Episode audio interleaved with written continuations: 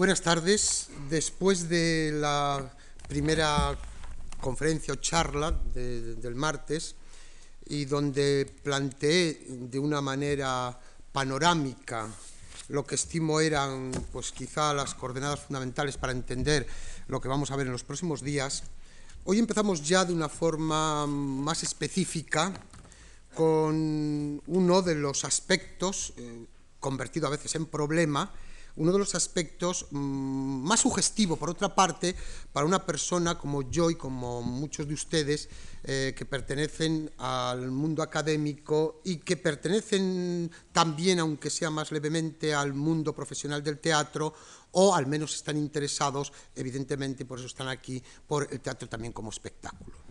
Me estoy refiriendo a eso que mm, hemos venido llamando eh, adaptación eh, de los clásicos, adaptación que naturalmente, que quede claro desde el primer momento, no va a ser solo una adaptación de tipo textual, sino que va a condicionar completamente también la adaptación de las puestas en escena. Por eso, aunque eh, mi intención primera va a estar presidida por el interés eh, de tipo literario o textual, partiendo naturalmente de los textos que conservamos de nuestros siglos XVI y XVII, sin embargo, claro que sí, todas las afirmaciones, e incluso verán ustedes, y soy consciente de ello, pues eh, al ensayar uno las charlas se va dando cuenta cómo va uno derivando, a veces inconscientemente, hacia planteamientos que eh, finalmente eh, están mucho más allá que el estrictamente, en este caso literario, como digo, que me planteo desde un principio.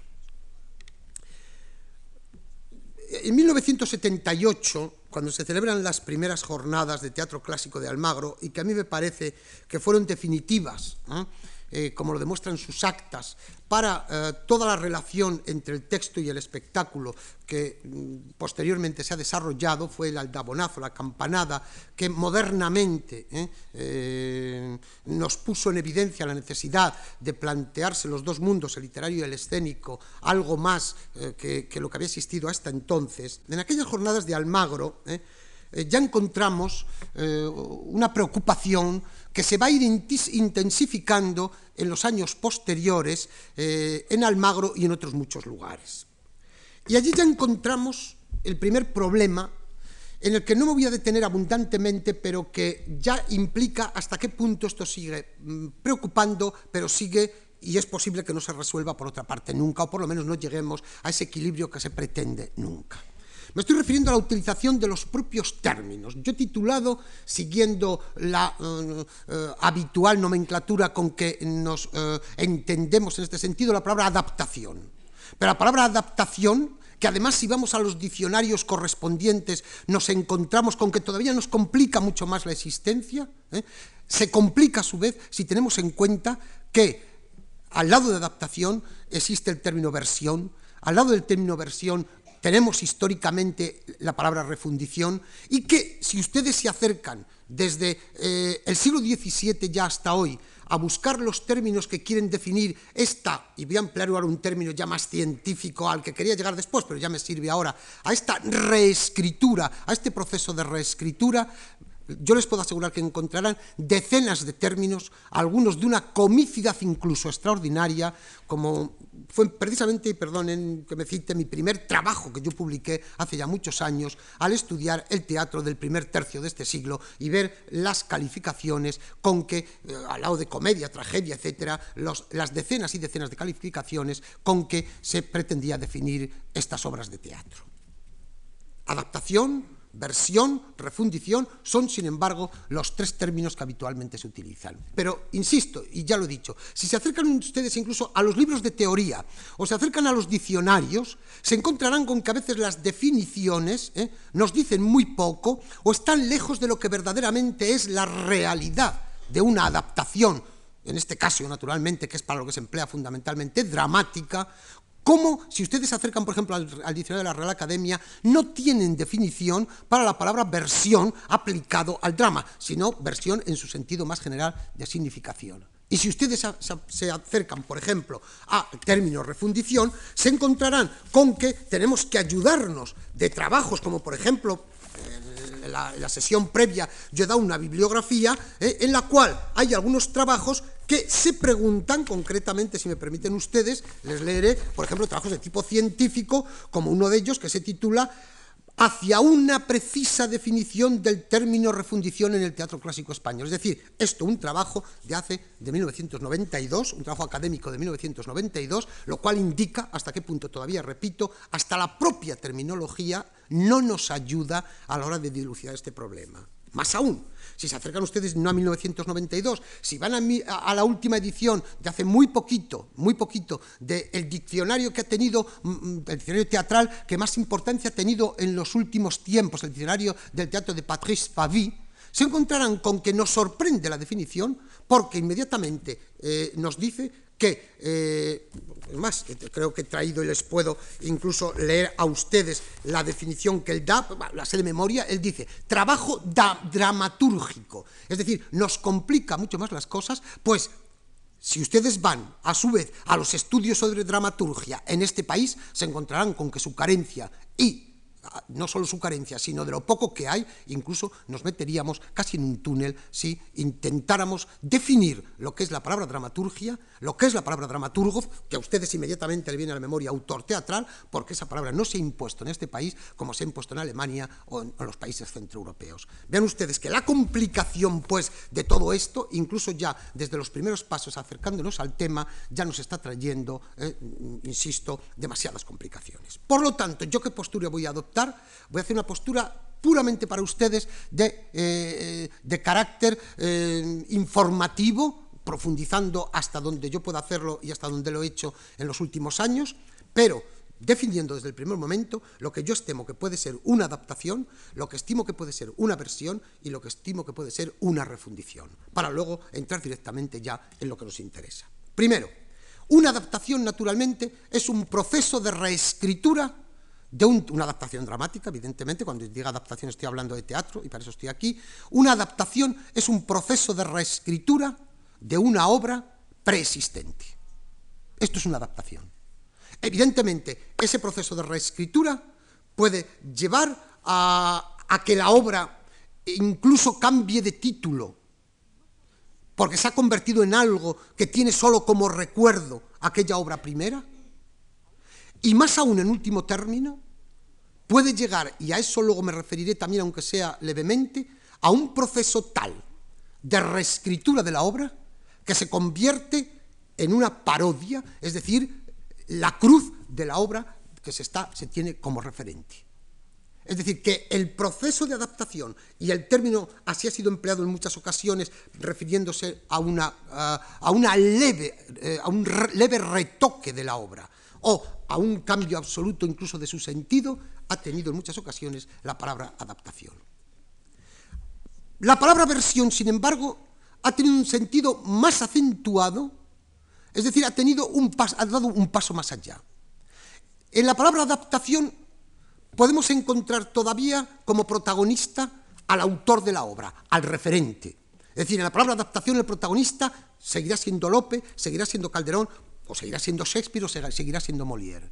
Cuando se ha empleado el término versión, generalmente el protagonismo ha empezado a estar o está ya en la persona que ha hecho el proceso de reescritura. Y el siguiente paso, desde la versión, llegaríamos ya al tercero de los términos que yo he citado, que es el término refundición. Porque en la refundición, efectivamente, el autor, el referente, el autor primero, el referente, la obra que se, que se está refundiendo, en la mayoría de las ocasiones, en muchas ocasiones al menos, ¿eh? se ha dejado aparcada para hacer algo diferente. Tan diferente que si nos acercamos al diccionario de la Real Academia, porque ni Patrice Pavie, ni prácticamente hasta hace muy poco la palabra refundición existía en diccionarios de tipo teatral, cuando ya les, hago a ustedes una afirmación, eh, sobre todo con los testimonios que tenemos de los estudios que se han realizado últimamente, ¿eh? son miles las refundiciones que se han realizado, que se han llevado a cabo en el teatro español y mm, para todos aquellos que mm, conocen la biblioteca de la Fundación Juan Mars, donde hay muchas, ¿eh? o para todos los que se dedican al teatro, saben muy bien que eh, las refundiciones se hicieron ante todo y sobre todo de obras de los siglos XVIII y XIX, de obras no solo clásicas españolas, que son a lo mejor las menos, sino sobre todo de obras extranjeras. Lo que se hacía no eran adaptaciones, ¿eh? sino precisamente refundiciones de los autores más populares, sobre todo franceses, o a través del francés de autores en otras lenguas. Pues bien, la palabra refundición, insisto, si nos acercamos al diccionario de la Real Academia, dice que es un proceso de acercamiento a una obra anterior para, según dice, actualizarla y mejorarla. Bueno, en lo de actualizarla estamos plenamente de acuerdo.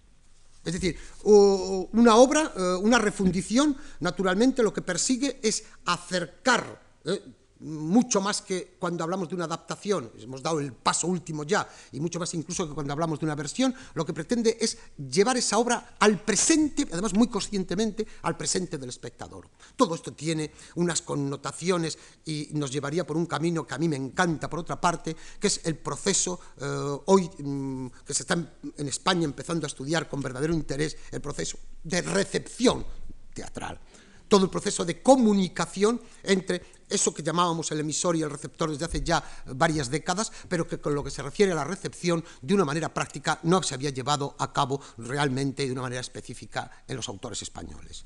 Efectivamente, insisto, la Real Academia dice mejorar y eh, actualizar. Actualizar, por supuesto, y de muy distintas maneras. Las mismas y muchas más, y con muchísima mayor libertad, de las que yo voy a hablar que se ha hecho con los clásicos últimamente en el proceso de adaptación. Lo de mejorar ya es mucho más discutible.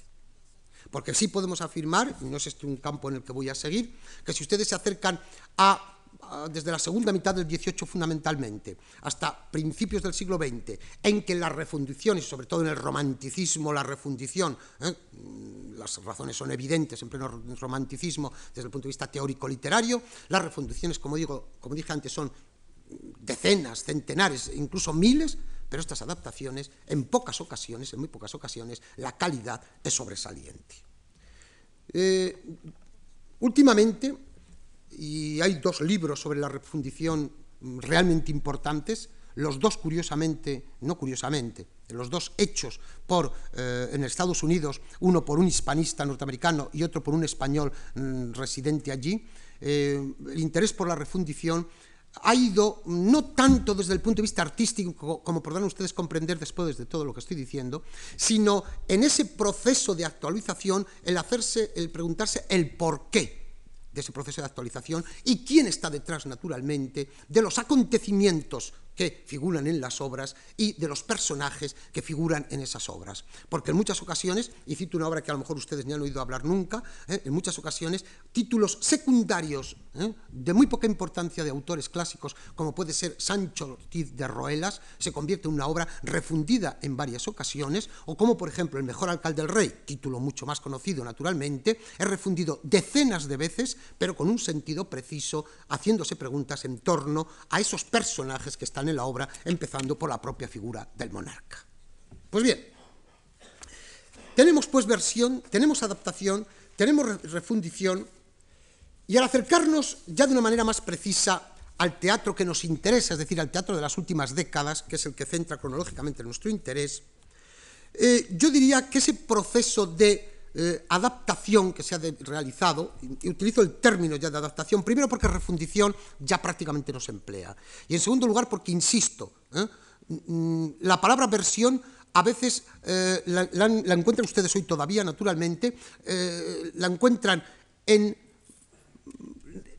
adaptaciones mínimas de la misma manera que, emplean el término adaptación, se emplea el término adaptación en versiones que se han llevado a las máximas consecuencias. Es decir, que quede claro que no hay ni siquiera un afianzamiento de estos términos para aplicarlos de una manera precisa o aplicarlos hasta aquí a adaptación y a partir de aquí a versión. No existe, no se ha logrado esto y solo tienen ustedes que coger las carteleras teatrales de los últimos años, ¿eh?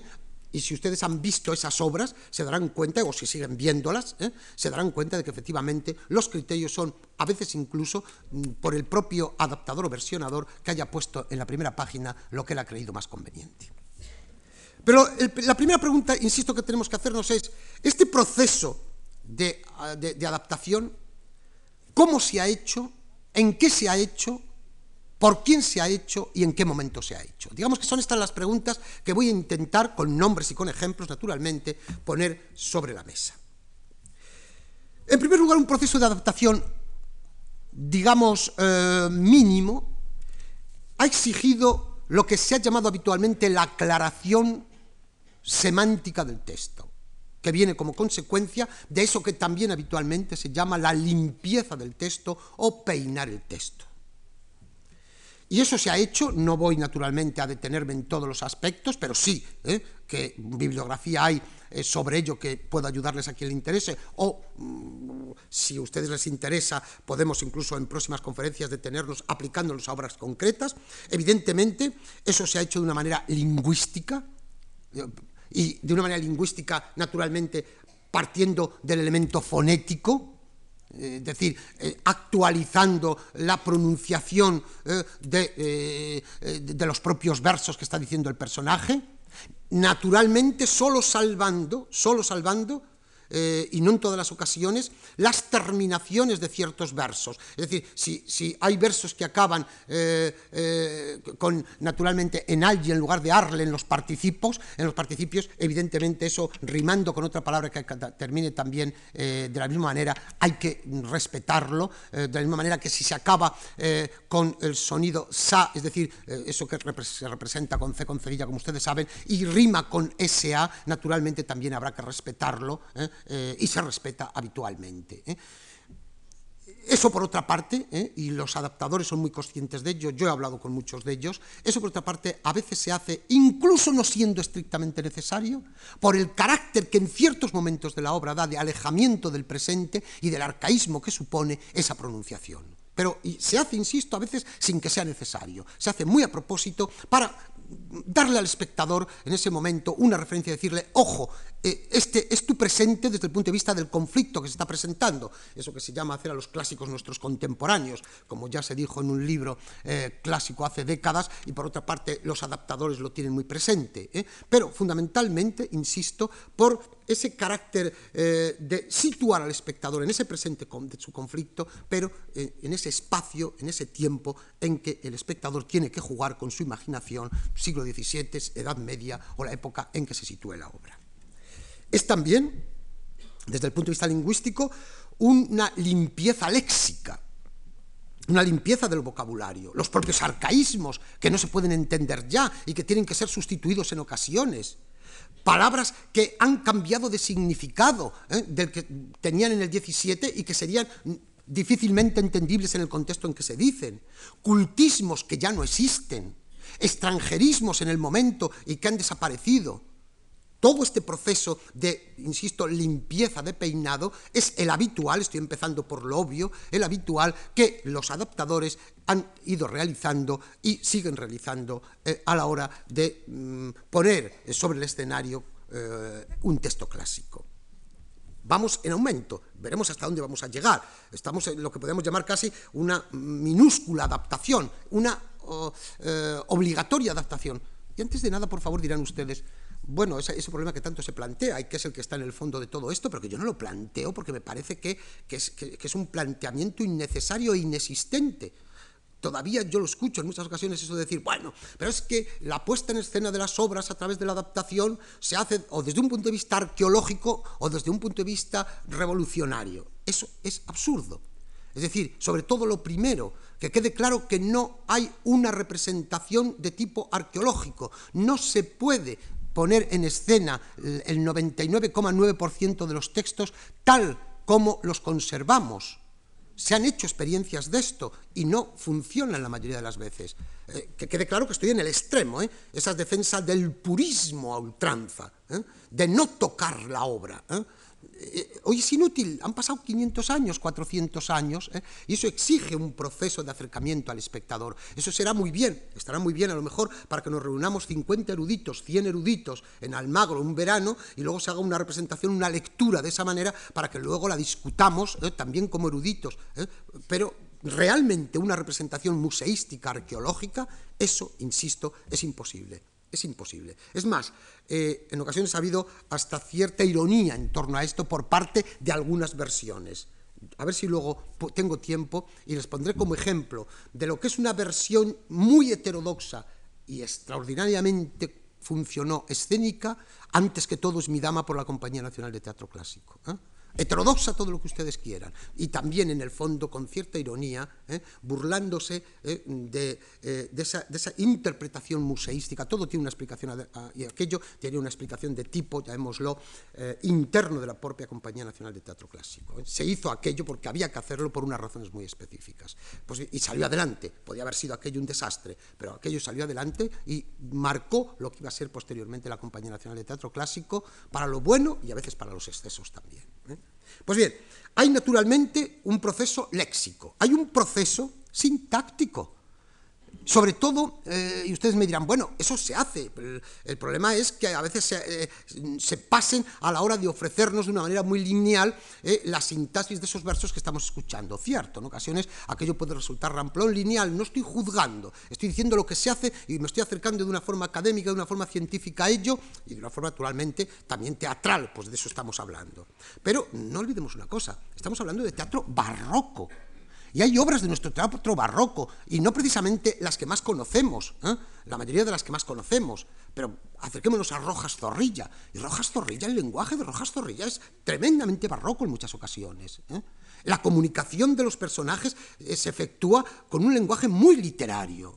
Bueno, pues ese arreglo de tipo sintáctico, de esa sintaxis barroca, también los adaptadores lo han hecho con mucha frecuencia, naturalmente. Claro, no se atreven a hacerlo, por ejemplo, con el monólogo de Segismundo en La vida sueño, pero vayan a ustedes ¿eh? a la versión de Sanchi Sinisterra, de La vida es sueño, y al texto publicado por la Compañía Nacional de Teatro Clásico, compárenlo con la edición de Ciriaco Morón Arroyo, cualquier otro de La vida es sueño, pongan página por página ¿eh? y verán ustedes la enorme cantidad de cambios sintácticos, y no solo sintácticos, por supuesto, efectuados en La vida es sueño, obra, por otra parte, donde el barroquismo, excepto en aquellos, en el monólogo y en aquellas escenas en que nos resulta muy familiar ya, ¿eh? nos resulta casi como tan tópico como nos pueden resultar los versos del Tenorio de Zorrilla, ¿eh? por otro camino naturalmente, pero aquello, a pesar de todo, ¿eh? a pesar de todo, eh, en algunos momentos en la versión de Calisto Vieito lo vimos perfectamente, aquello incluso se ha intentado lingüísticamente hacerlo llegar mucho más fácil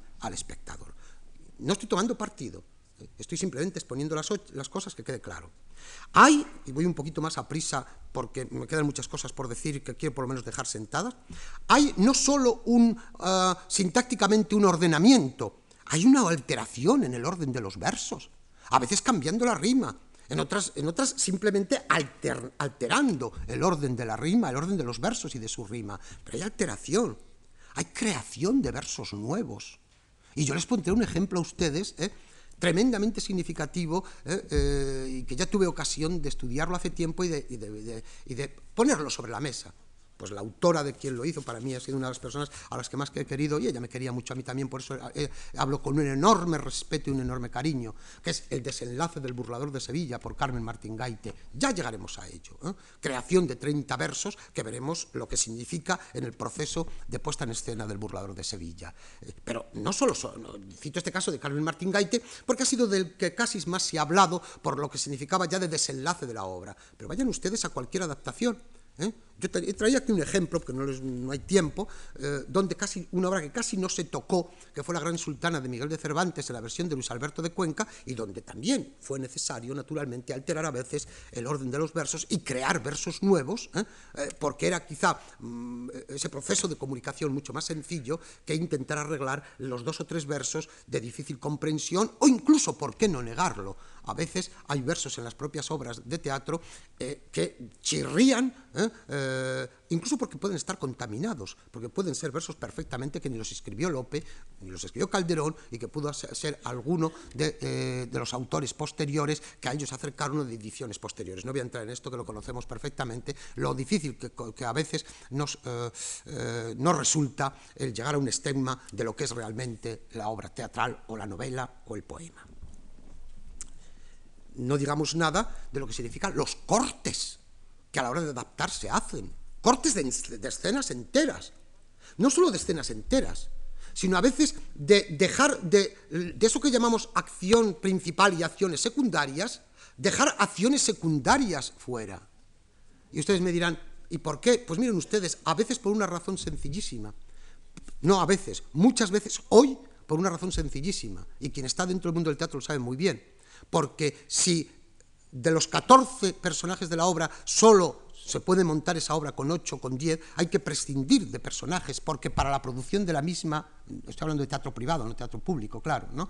Y entonces lo que se hace a veces es no solo situaciones de la obra, sino a veces incluso lo que atañe a un personaje de tipo secundario, desaparece ese personaje de tipo secundario con todos los versos que estaba diciendo y los versos que le acompañaban en la réplica por parte de los personajes que todavía existen. ¿eh? Ojo que mm, ya García Lorca, ¿eh? Eh, quizá a veces eh, uno levanta la voz contra estos excesos, pero luego, claro, luego cuando hay personas como García Lorca, que cuando adapta las obras clásicas y luego escribe sobre ese proceso de adaptación para esa experiencia absolutamente maravillosa que fue La Barraca, él dice, yo no he alterado ni un solo verso de la estrella de Sevilla, yo no he alterado ni un solo verso de las obras clásicas de la Dama Boba, yo no he alterado ningún solo verso de Fuente Ovejuna, sobre todo Fuente Ovejuna, que fue la, que más éxito tuvo. Dice, eso sí, he cortado muchísimos, he quitado decenas de versos. Efectivamente, él no tocaba el texto prácticamente, prácticamente no tocaba el texto. Lo que así hacía era coger la tijera y quitar 50 versos, 25, 32, los que fueran necesarios, ¿eh? con lo cual dejaba la obra a veces con las dos terceras partes de lo que realmente era la pieza original. Esto es un proceso que se hace con una frecuencia extraordinaria. Hay, ya no, fíjense ustedes que voy de más a más, he pasado de los versos a cortes, ya de situaciones, eh, es decir, de, de tiradas de versos. Es que hay a veces alteración en el propio orden de las escenas. El burlador de Sevilla de Carmen Martín Gaite, ella misma lo dice, lo veremos. Ya voy a dedicar una charla para ver el burlador de Sevilla en escena. Y ella lo dice, ¿eh? además lo dice de una forma que ya les leeré la cita exacta, lo dice de una forma con, hombre, con la que uno no está muy de acuerdo, ¿no? ¿Eh? Eh, porque al fin y al cabo estamos hablando del teatro más en libertad formal que se ha hecho en el occidente europeo. Lope, con el arte nuevo de hacer comedias, es el, el teórico que predica la libertad más enorme. Y esa libertad de lugar, ¿eh? esa libertad de, espacio que nos predica Lope y que practica, en este caso llevada a cabo por Tirso, eh, Carlos Martín dice, es que es absurdo que ahora esté en Nápoles, que luego esté en Tarragona, que luego esté en Sevilla. Esto es el teatro español del siglo de oro. Hay una loa maravillosa de Lope de Vega dedicada al comediante, en el que, eh, como siempre, con adivinanza, que es la mayoría de las loas, muchas de las loas, donde pregunta, y entre otras cosas se pregunta, ¿y quién es este que está, dice de, otra manera, naturalmente, quién es este individuo que ahora está aquí, eh, en dos minutos en América, en las Indias, vuelve de las Indias y llega a Extremadura, etcétera, etcétera, etcétera? Es decir, es el comediante, es el comediante con el público que le acompaña en sus viajes. Por lo tanto, no arreglemos tampoco eso. Eso es el teatro del siglo de oro español, esa es la libertad de las tres unidades que no respeta Lope en nuestro teatro. Bueno, la de acción más, pero ni la de tiempo ni la de lugar, naturalmente. Ahí se llega más lejos todavía. Hay una fusión de textos para producir una versión o una adaptación, pero no textos del propio autor, sino que a veces hay textos de otros autores. Por ejemplo, textos del propio autor. Este verano, un espectáculo maravilloso, La Fuerza Lastimosa de Lope de Vega, dirigida por Eduardo Vasco. ¿eh? Quien no conozca la historia del Conde Alarcos ¿eh? y quien no conociera la obra de Lope, pues, bueno, y, evidentemente, nadie tiene derecho a conocerla de una manera que no conocemos los que no nos dedicamos a eso otras cosas. ¿no? El público salió encantado, había una coherencia en la obra pero el público no se dio cuenta, que no tenía por qué dárselo, de que la versión de Eduardo Vasco era la obra del ópera Fuerza Lastimosa con añadidos de otras obras del propio Lope, ¿eh? dándole una fuerza naturalmente que la primitiva a lo mejor no la tenía.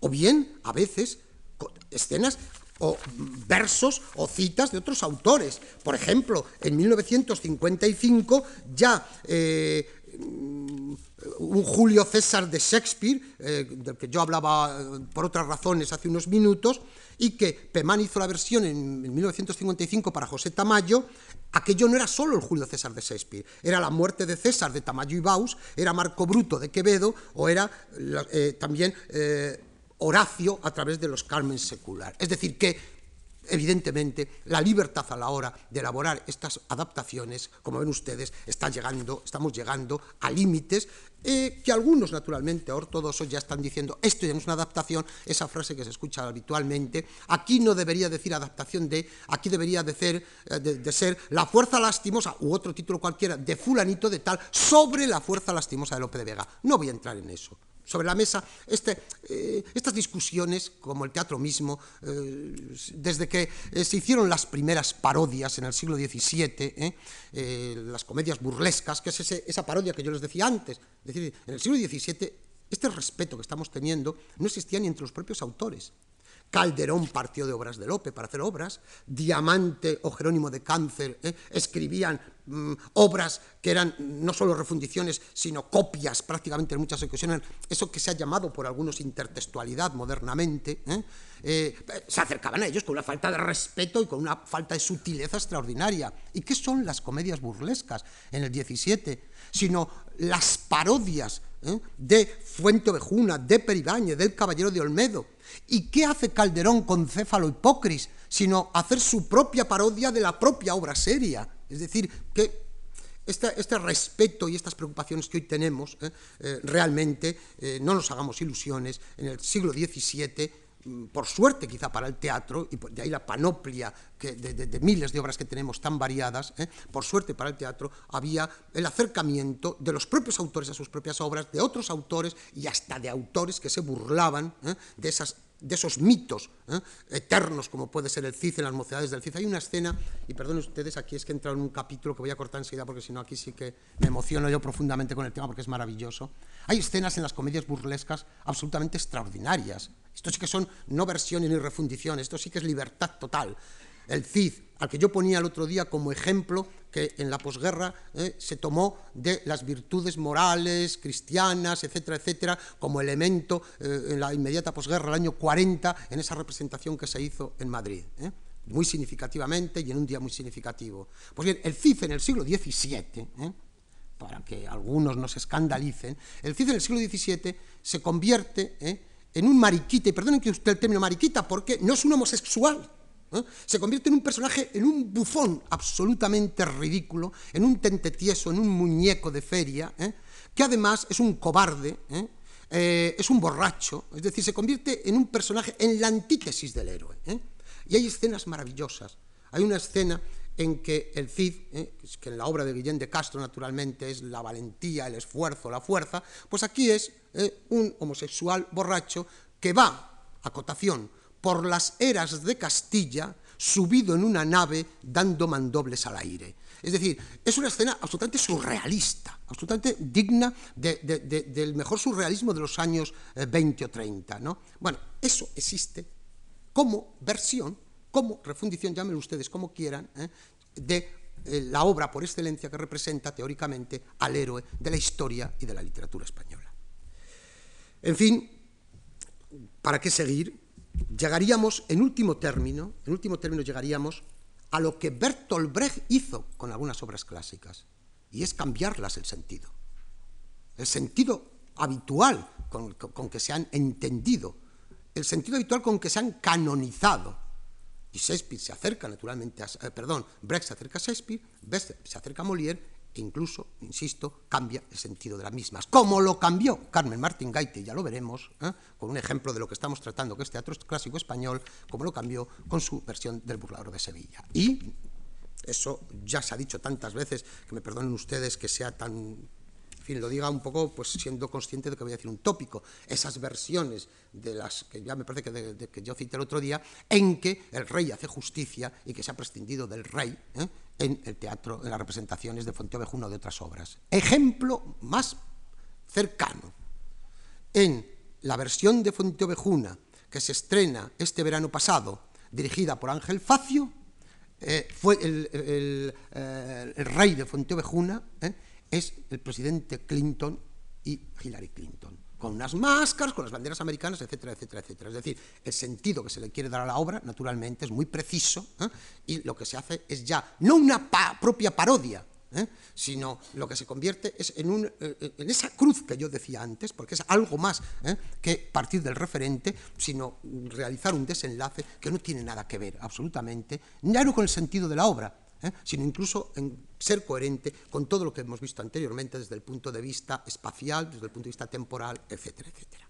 Vean ustedes que he llegado pues desde mmm, lo que podíamos denominar eh, la finura, exquisitez de acercarse al vocabulario y a las razones fonéticas por parte de una persona del mundo académico, como pudo ser Joaquín de Trambasaguas en el centenario de Lope en, a principios de los 60, hasta quizá uno de los personajes más provocadores del teatro español, que es Ángel Facio, buscando siempre, naturalmente, el más allá, el más allá desde el punto de vista escenográfico, textual, etcétera, de una puesta en escena de teatro clásico. ¿eh?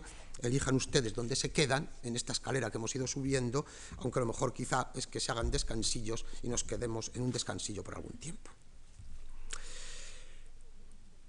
De todo esto, lo que sí les puedo asegurar a ustedes es que en el teatro más cercano a nosotros, por poner testimonios, podíamos poner ejemplos, podíamos poner testimonios, como digo, de cualquiera de estos escalones, de cualquiera de este proceso de reescritura que estoy citando. Yo voy a poner cinco o seis ejemplos. No los voy a analizar. Voy a poner ejemplos, además, de obras que eh, alguna vamos a ver, pero que generalmente no vamos a ver aquí, en esas cinco de la segunda parte del seminario. Por ejemplo, si ustedes quieren ir a un texto que funcionó, y un texto además que sufrió modificaciones levísimas, pero las que sufrió, qué maravilla, porque estaban hechas por uno de los mejores poetas españoles del siglo XX, ¿eh? vayan ustedes a la verdad sospechosa en la versión de Claudio Rodríguez. Verán qué poquito se tocó esa versión, qué poquito, qué bien funcionó quizá porque la verdad sospechosa pedía poco uh, acercamiento desde el punto de vista de la alteración, pero qué bien Claudio Rodríguez supo suplir lo que quizá no podía funcionar adecuadamente. Si quieren ustedes un segundo ejemplo, vayan, ya que estamos con la compañía de teatro clásico, con una obra que vamos a ver y por lo tanto que yo solo voy a citar, ¿eh? porque la veremos en otros sentidos, que es La Gran Sultana de Cervantes en la versión de Luis Alberto de Cuenca. Luis Alberto de Cuenca supo también ¿eh? Él es un gran aficionado al teatro, jugar con esos pocos cambios y pocas supresiones que había que hacer en la obra. Por el lado contrario, vayan ustedes a esa obra que yo he citado antes y que condiciona desde el primer momento la visión de la puesta en escena de la obra, ya no solo textualmente, sino que va a condicionar absolutamente todo, que es Antes que todo es mi dama de Calderón en la versión de la Compañía Nacional de Teatro Clásico. Y verán que sin condicionantes de número de personajes, como tampoco en las otras, sin condicionantes de espacio, es decir, un teatro mmm, con un escenario determinado, porque a veces esto hasta condiciona también naturalmente la puesta en escena, sin nada que pueda limitar, sin embargo, la visión que se hace, fundiendo dos elementos que si yo tengo tiempo haré alguna alusión para finalizar, ¿eh? que es el mundo del teatro y el mundo del cine. ¿eh? Y además poniendo como testimonio, antes que todo es mi dama, hay un artículo de María Gracia Profetti, ¿eh? aquí estuvo hablando conmigo hace años, y ella publicó un artículo en la revista Ínsula, ¿eh? Eh, precioso, sobre lo que significaba antes que todo es mi dama, como reto de puesta en escena, a partir de una serie de elementos de tipo cinematográfico, utilizando la visión, es decir, el foco de la propia cámara cinematográfica. Si tienen ustedes ocasión de poder ver eso en vídeo, que es como se puede ver y, pidiendo favores, procuren verla porque yo creo que marca dentro de la historia de la puesta en escena española, antes que todo es mi dama. Para unos para bien, para otros a lo mejor eh, negativamente, pero marca un camino a seguir. Yo dije que nos íbamos a preguntar qué es lo que se hace, yo dije también que nos íbamos a preguntar por quién se ha hecho este proceso de adaptación modernamente, insisto. ¿eh? Dejo aparte ya las refundiciones, donde por otra parte en las refundiciones podemos encontrar nombres de primera fila en la historia del romanticismo español o del siglo XVIII español, de la Ilustración. Es decir, ahí encontramos nombres pues, como Cándido María Trigueros, con todo lo que significó, y el hombre que se acercó a, a esas refundiciones a veces acertadamente. Pero modernamente, sobre todo en la época que a nosotros nos interesa, los últimos decenios, ¿quiénes se han acercado? ¿Por qué se han acercado?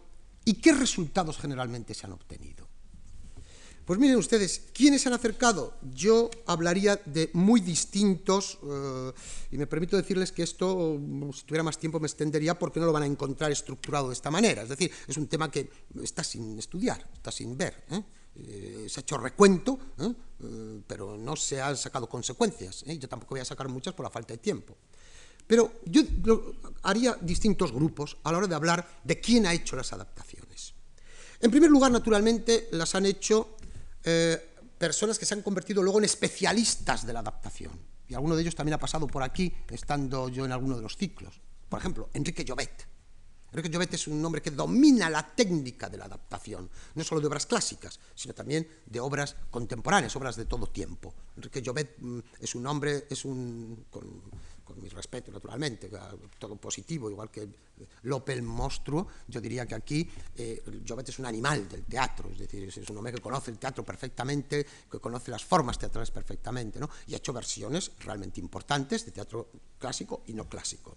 Otro profesional fue García Nieto, murió hace poco tiempo, hizo muchas versiones de teatro clásico. Un gran profesional, poco conocido, quizá que le suene a ustedes poco, fue Juan Germán Schroeder, ¿eh? Eh, un catalán que, tenía una finura exquisita a la hora de eh, hacer las versiones de Lope, de Calderón, etc.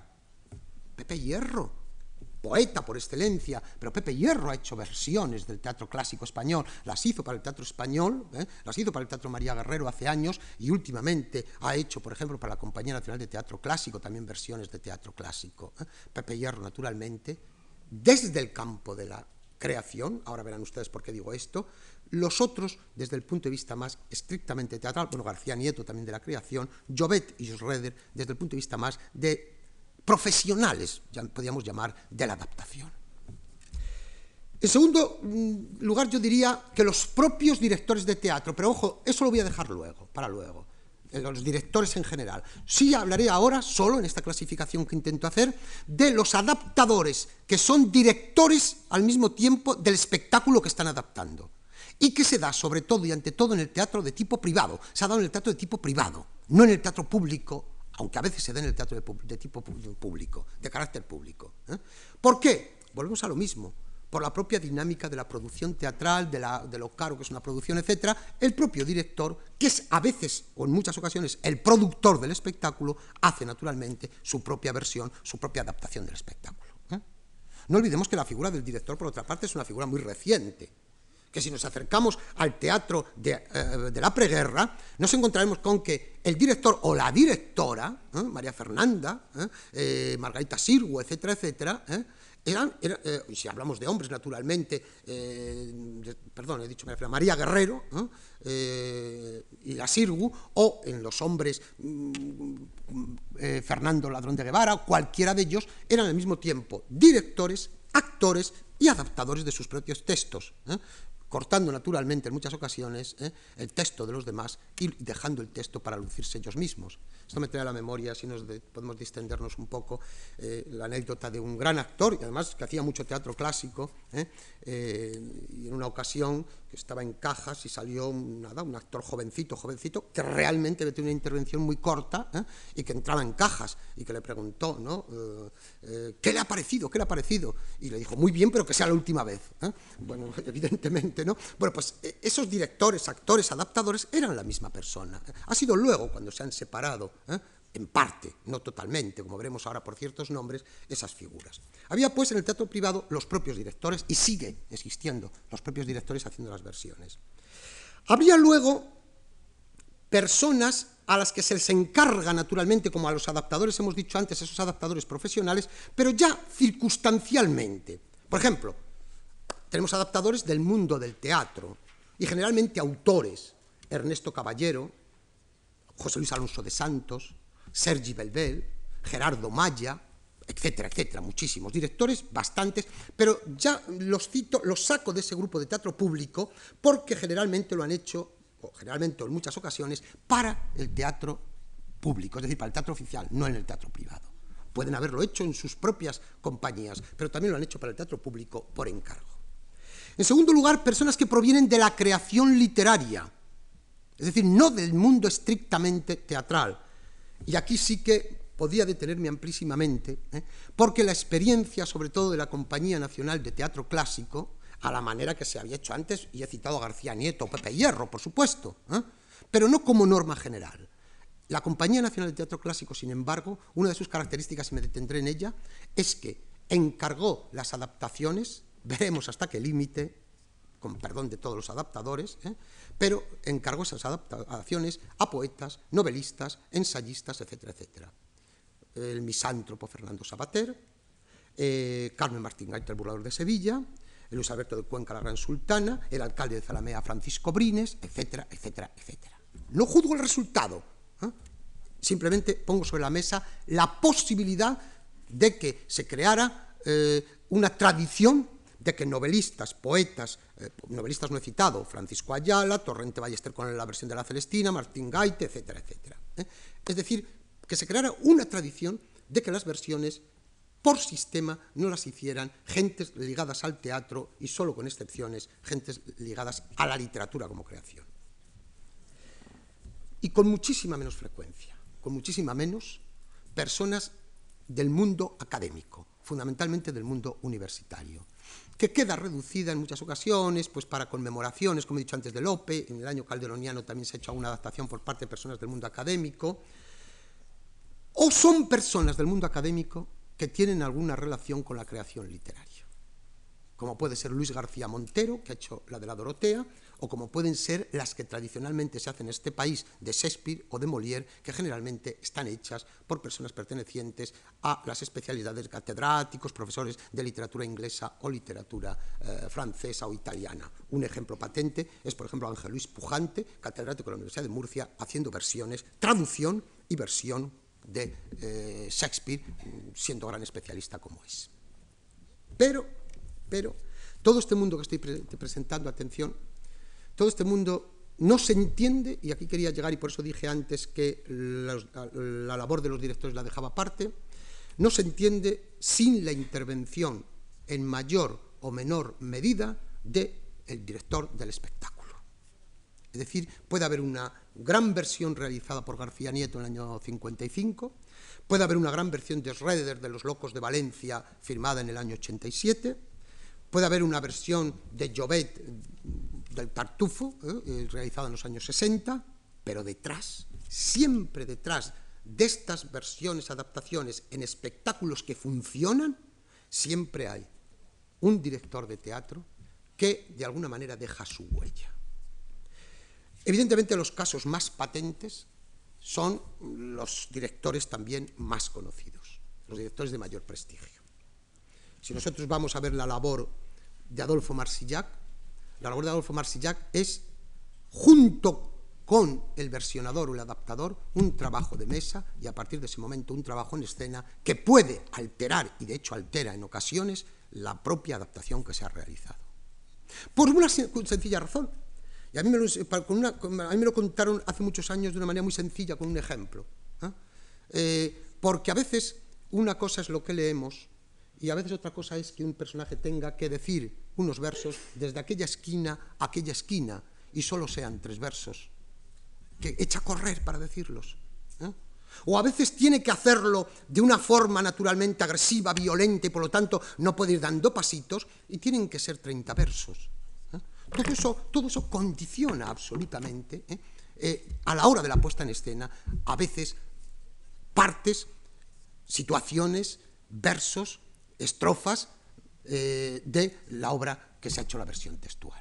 Por lo tanto, la figura del director siempre está presente, en mayor o menor medida, pero siempre está presente. De ahí que, de un salto más, y les digo a ustedes que por lo que se refiere al teatro clásico, y esto es fácil de constatar quien lo haya seguido en las dos o tres últimas décadas sobre todo, nos demos cuenta de la preponderancia tremenda que han tenido no tanto los adaptadores. Y fíjense ustedes que yo he hablado de personas como Luis Alberto de Cuenca, Brines, eh, eh, Alonso de Santos, Pujante, puedo añadir, he hablado de Sabater, puedo añadir a Busoño, a Francisco Ayala, puedo añadir a nombres de primerísima fila del mundo intelectual español. ¿eh? Como puedo hablar de adaptadores, digamos, más profesionales, como el propio Jovet, ahí está, haciendo sus adaptaciones, o Pepe Hierro, que las ha hecho últimamente también. Insisto, siempre la figura del director detrás. Y hasta tal punto que en muchos momentos ¿eh? es el director el que ha dejado la huella, no solo, y esto se lo puedo asegurar a ustedes, aunque sea ahora difícil de probar, eh, habría que hacerlo con textos en la mano, ¿eh? no solo con los libretos en la mano, no solo desde el punto de vista escenográfico, dirección de actores, etcétera, sino también de las propias versiones que han llegado a sus manos y que él ha tenido que acentuar o a veces a lo mejor limitar ¿eh? esos cambios que se han realizado. Este es el trabajo que, por ejemplo, ha hecho Adolfo Marsillac, esto es evidente, ¿eh? y que sigue haciendo. Adolfo Marsillac no lo he citado entre los adaptadores, hoy sigue adaptando. ¿eh? Y está los últimos espectáculos, no solo teatro clásico, que también lo hace, sino, por ejemplo, el el Goldoni de hace, de hace, tres o cuatro años que estuvo en Almagro, y también teatro contemporáneo, naturalmente, una adaptación eh, como la que ha hecho de quien tema Virginia Woolf, que es una adaptación, y quien conozca bien el texto sabe muy bien que eso es una adaptación. ¿eh? Pues bien, nombres como Adolfo Marsillac, nombres como Just Pascual, al que yo lo dije el otro día, ¿eh? Eh, en una ocasión, aunque se ha sacado fuera de, de, contexto, evidentemente, que en un coloquio efectivamente ya dijo, ¿saben lo que les digo? Que Calderón soy yo. Bueno, no, sacado de contexto esto puede parecer incluso tener mucha gracia, es decir, está dentro de todo un coloquio, evidentemente ya del cansancio de un coloquio y de ciertas opiniones, ¿no? Pero Luis Pascual, ¿eh? José Carlos Plaza, Francisco Nieva, hablábamos antes en la, hora del curso anterior a la conferencia, como eh, en uno eh, de sus montajes que más se le conoce, los baños de Argel, como allí eh, nos, nos, apabulló positivamente, porque era hermosísimo, hermosísimo. Francisco Nieva es un escenógrafo extraordinario, con la escenografía, con el vestuario que nos presentó en los baños de Argel. El propio Francisco Nieva con sus versiones, pero al mismo tiempo su labor como escenógrafo y también interviniendo como director. Y al lado de estos nombres de directores y de otros que podría citar, el propio, eh, no tenemos por qué olvidarlo porque ha jugado un papel importante en el teatro clásico, José Luis Gómez, ¿eh? al lado de estos nombres y de otros, eh, y de otros, la labor paralela a ellos de los escenógrafos. Es decir, yo les diría a ustedes que la situación en la mayoría de las ocasiones que se ha presentado es una persona como las que he citado externa a la producción teatral que hace la adaptación. Un director que va en último término a coger esa adaptación y llevarla a escena. Y un escenógrafo que al lado del director, trabajando tradicionalmente, ha impuesto su impronta a veces sobre la propia adaptación dramática. Y ahí están los nombres, por ejemplo, de Carlos Citrinowski. No se puede entender la labor de la Compañía Nacional de Teatro Clásico sin Carlos Citrinowski. Porque Carlos Citrinowski no era un contratado por la compañía para hacer una escenografía. Era el subdirector general de la Compañía Nacional de Teatro Clásico ¿eh? y su papel a la hora de elaborar los espectáculos, ¿eh? el último término naturalmente, y el sentido de la responsabilidad de Adolfo Marsillac estaba por encima de todo, pero Carlos Citrinosque, y Adolfo Marsillac lo ha confesado en muchísimas ocasiones, ¿eh? trabajaba codo a codo a la hora de montar el espectáculo. El adaptador seguramente no asistió ya a ningún ensayo, la vio el día del estreno. Y a lo mejor el texto que escucho en alguna ocasión ya no estaba, en algunas ocasiones también, tan cerca de lo que él había corregido, había cambiado, había cortado, etcétera, etcétera. Nombres como Andrea Dodorico, al lado de Miguel Narros, al que no he citado antes y naturalmente habría que citar. Nombres como el de José Hernández, nombres como el de Eduardo Arroyo, son personas que han intervenido en las escenografías y no, insisto, de escenografías por encargo, como si fueran los adaptadores, en la mayoría de las ocasiones también, sino ¿eh? escenografías al lado del propio director, creándolas mutuamente porque trabajaban al lado de esos directores habitualmente. El hecho de que hoy Francisco Leal trabaje continuamente al lado de José Carlos Plaza, o repito, Andreado Dorico trabajando con el propio Miguel Narros. En fin, yo llegaría después de todo lo expuesto, a sacar una serie de conclusiones que nos servirían para los próximos días, desde el punto de vista de la puesta en escena, y sobre todo intentaría salirme de los tópicos habituales que se han venido repitiendo en torno a la adaptación. Y perdonen que me repite y resuma alguna de las cosas. En primer lugar, el tópico que yo no emplearía, y he procurado no emplear, aunque no me ha quedado más remedio que recordarlo, es olvidémonos de ese purismo llevado a las máximas consecuencias de querer ver una obra como Cayetano Luca de Tena Montola, el de Zalamea en el año 55, tal y como está el texto sin tocar nada absolutamente. Aquello fue, lo cuento, fíjense ustedes, lo cuento como hecho excepcional, ¿eh? por lo tanto, eso ni ha sido la norma, ni puede ser la norma en absoluto. Eso en primer lugar. En segundo lugar, yo destacaría el hecho de que el abanico es tan enorme, es tan enorme, que desde lo que acabo de citar hasta el olvido de la, obra como referente primero, ¿eh? hace que hasta el propio título, como yo he dicho antes, cambie, ¿eh? y os voy a decir incluso cuál, por ejemplo, es el título de la obra más significativa, vamos a ver si... hay, una pieza en el siglo XIX ¿eh? que, que el título cambia de una forma no tiene nada que ver con el primitivo. En fin, no sé dónde tengo el papelito y tampoco quiero convertirme aquí ahora en un despistado buscándolo, ¿eh? pero cambian los títulos de las obras.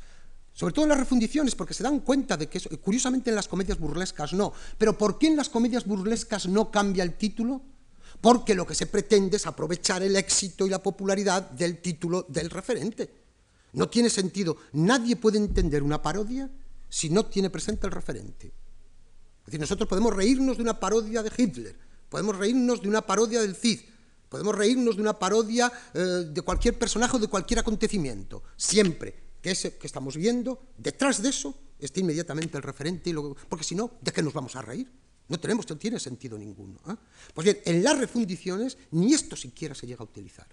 En la refundición, a veces, a no ser que se sea muy especialista, uno no ve a Sancho Ortiz de Roelas detrás, a no ser que naturalmente se le nombre así en la obra o lo sepamos por la documentación que tenemos de la época. Otro aspecto dentro de, todo esto que les quería decir a ustedes es también la variedad de adaptadores, la variedad de personajes que han adaptado en el teatro clásico español, en toda esa panoplia también que he venido utilizando. Pero que quede muy claro, y esto sí que me gustaría que mm, después de mi experiencia eh, ha sido lo último que he estado diciendo porque me gustaría que quedara claro. En último término, es el director del espectáculo el que marca las directrices y se convierte en protagonista y responsable de ese espectáculo. Eso por supuesto. Y en fin, destacar la figura al lado del director, como he dicho, del escenógrafo, porque sin él no podríamos entender muchos de los espectáculos que hemos visto últimamente en el teatro. Hasta aquí mm, lo que podríamos denominar casi, casi, al tratarse de un tema naturalmente que está, como les digo, sin estudiar, las ideas o las reflexiones fundamentales ¿eh? sobre algo que a mí particularmente y a muchos de ustedes nos inquieta, nos ha inquietado siempre, pero quizá, quizá, por algo muy positivo. Hace 25 o 30 años, mi planteamiento y mi desarrollo hubiera sido puramente académico Hoy ese planteamiento solo se puede hacer, como he dicho, desde la erudición, de la misma manera que desde el mundo profesional, hoy ven ustedes con frecuencia a personas del mundo académico asesorando, ayudando, estando al lado de los directores de escena. Un paso más, consecuencia, esta primera no va a ser la única que vamos a ver, de todo el panorama que expuse el día anterior. Nada más y gracias.